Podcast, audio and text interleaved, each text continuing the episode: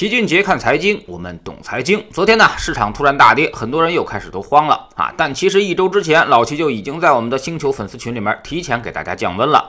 今年它就是一个反反复复震荡的行情，不会一蹴而就的，所以要格外小心。跌下来可以买，涨上去你千万别追。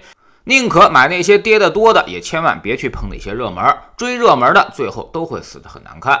其实很多大白马都在下跌，而且已经跌到了一个很不错的区域。这其中呢，就包括了中国平安啊。去年十一月之前，很多粉丝都在知识星球秦杰的粉丝群里面留言，说非常看好平安，问我能不能买。还当时老齐的所有的回答就两个字：贵了。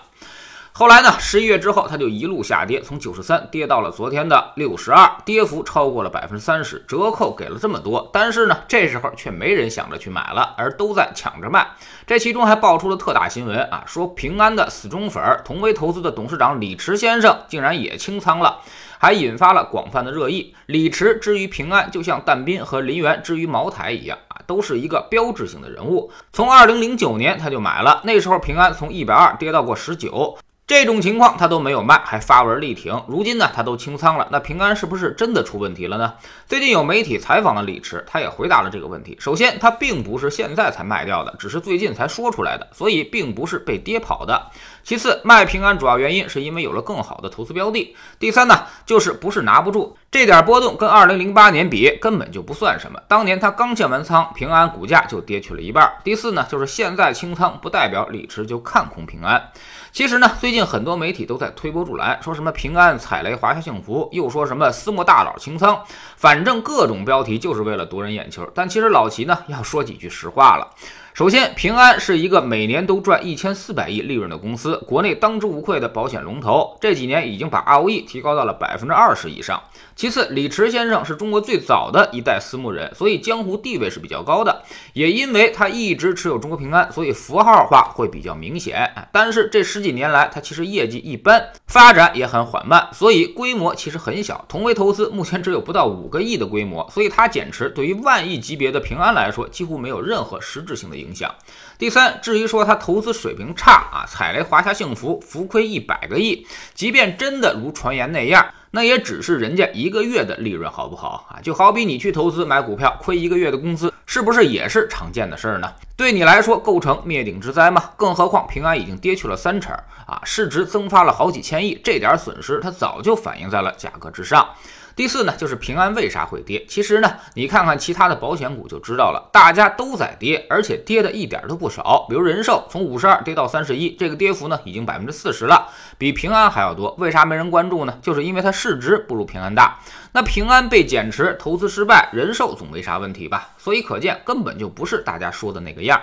那有人说了，老齐，你这是要力挺平安，是现在可以买了吗？啊，难道你觉得平安不会跌了吗？我从来没说过这个话，我只是做大类资产配置的，加一些风格轮动。哈，我们绝不推荐任何个股，我们只是客观的阐述这样一个事实，告诉你真实的投资方法而已。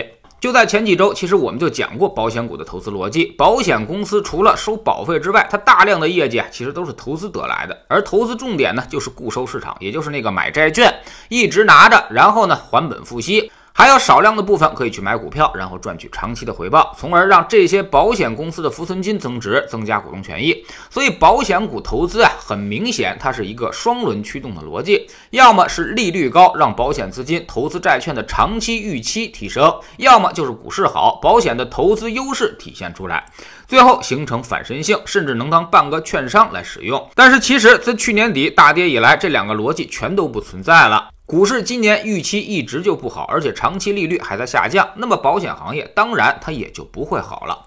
所以今年对于保险股来说啊，更像是二零一一年到二零一三年，又或者是二零一八年，也就是说利率是持续下降，然后股市还没有机会，双轮驱动，结果呢一个轮子它都不转。那么从中国平安的走势来说，这两个时间段都是非常糟糕的，基本上都是在持续下跌。二零一一年这一波下跌，跌去了百分之六十下去；二零一八年这一波下跌呢，跌去了百分之三十五。那么啥时候它能止跌呢？要么是利率回升啊，要么是股市开始涨，反正得有一个指标出现好转，中国平安这种保险股才会止跌回升。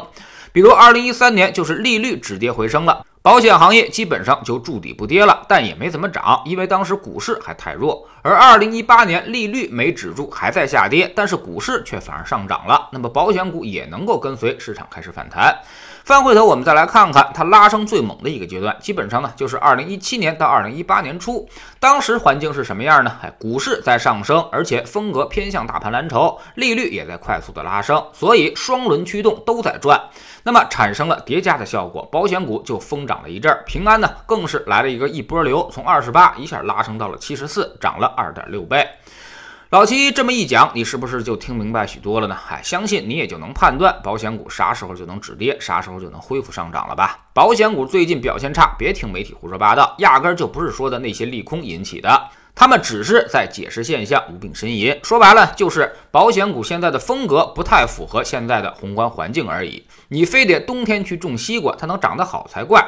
这道理农民伯伯都清楚，但是那么多的高学历的炒股人却完全不清楚。所以你现在应该能理解老七经常说的那句话了吧？投资没风险，没文化才有风险。